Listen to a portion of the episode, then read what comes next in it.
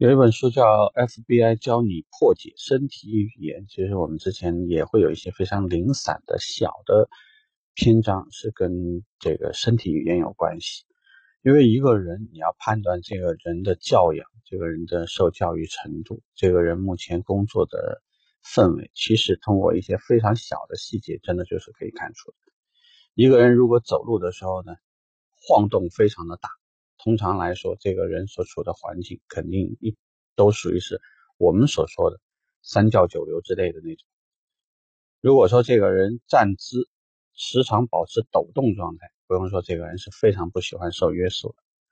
如果这个人谨小慎微，看问题特别小心的话，那么他打量你、打量周围、打量环境，并且呢非常关注每个可能。这个显示信息的地方，它都会显得特别严谨。如有需要，也会通过一些拍照啊、录音一些形式，把自己需要获取的信息会留下来。而且非常喜欢收集网络信息和纸质的信息，来保障自己获得信息的准确率。座椅靠姿靠后的那个人，通常来讲自大狂妄。要么就是超自信心，当然这里面我们排除由于身体这个非常疲惫或者这个原因导致的状况。上身靠前，趋近于你讲话的这个人，就是对于你目前的信息非常感兴趣。眼睛向左看，大部分呢处于回忆状态，右右边我们说呢处在一个创造力的状态。这个是不是百分百准确？我相信这个东西呢并不可能。就像说，我没有一个百分百让你成功、百分百拿下某一个客户的方案是一样的。你练的整套的拳法，所有的基本功，只为了你能够应付更多更多的场景和各种不同类型的客户，仅此而已。客户从穿着当中，从他整个拿的包、带什么表、说什么话，他所表达的方式是官方化较多。土话较多，纯地方语言。他在表述一件事情的专业度时，是完全没有专业术语，部分使用专业术语，还是完全使用一些他认同、他认知的那些非常偏僻的词，这个都可以表述他往期的使用经历。你像一个用车完全没有经验的人，他在问你问题的时候，通常是东一榔头西一棒槌，完全没有任何。章法，因为他不知道怎么问。你去问一个你不清楚的东西，你知道你怎么问吗？你去买一部彩电的时候，你真的一定会知道。你去谈对比度，去谈它的亮度，去谈它的分辨率，你去谈它有多少个 USB，多少的 HDMI，DMI 是一点三、一点四还是什么规格？你真的知道？你去买一个显示器的时候，要不要买二十一比九的带鱼屏吗？有很多人是对很多的产品行业是不清晰的，所以他问问题如果越散，代表这个人越外行。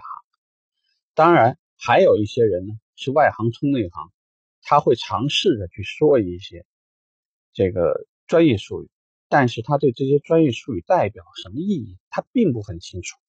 这个就会出现一个人搞不清楚六十四 G 到底是内存还是硬盘还是什么。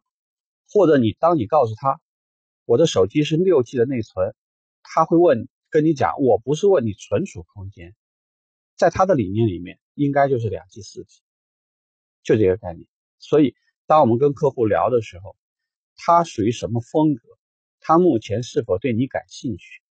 他跟你聊天、谈单子，或者说签合同、做这个数据的这个预测算的时候，是否感兴趣？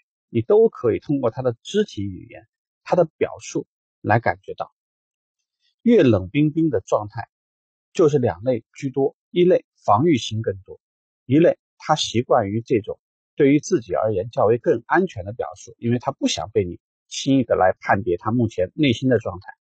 通过这些，其实你就能看出这个人属于是外向型的性格还是内向型的性格，包括他的穿着风格，越狂野越狂放。不是个性特别，就是个性张扬，要么就是不走寻常路，而保守的、内敛的、职业这种颜色非常趋向于少而集中，那就是以他的职业比较代表。一些喜欢使用各种丝巾、围巾、发卡、这个这个胸针，使用各种各样的这个指甲油、首饰，像这种性格，其实就代表他内心当中渴望被人认同的一些东西。其实每个人的每一个举动都是身体语言。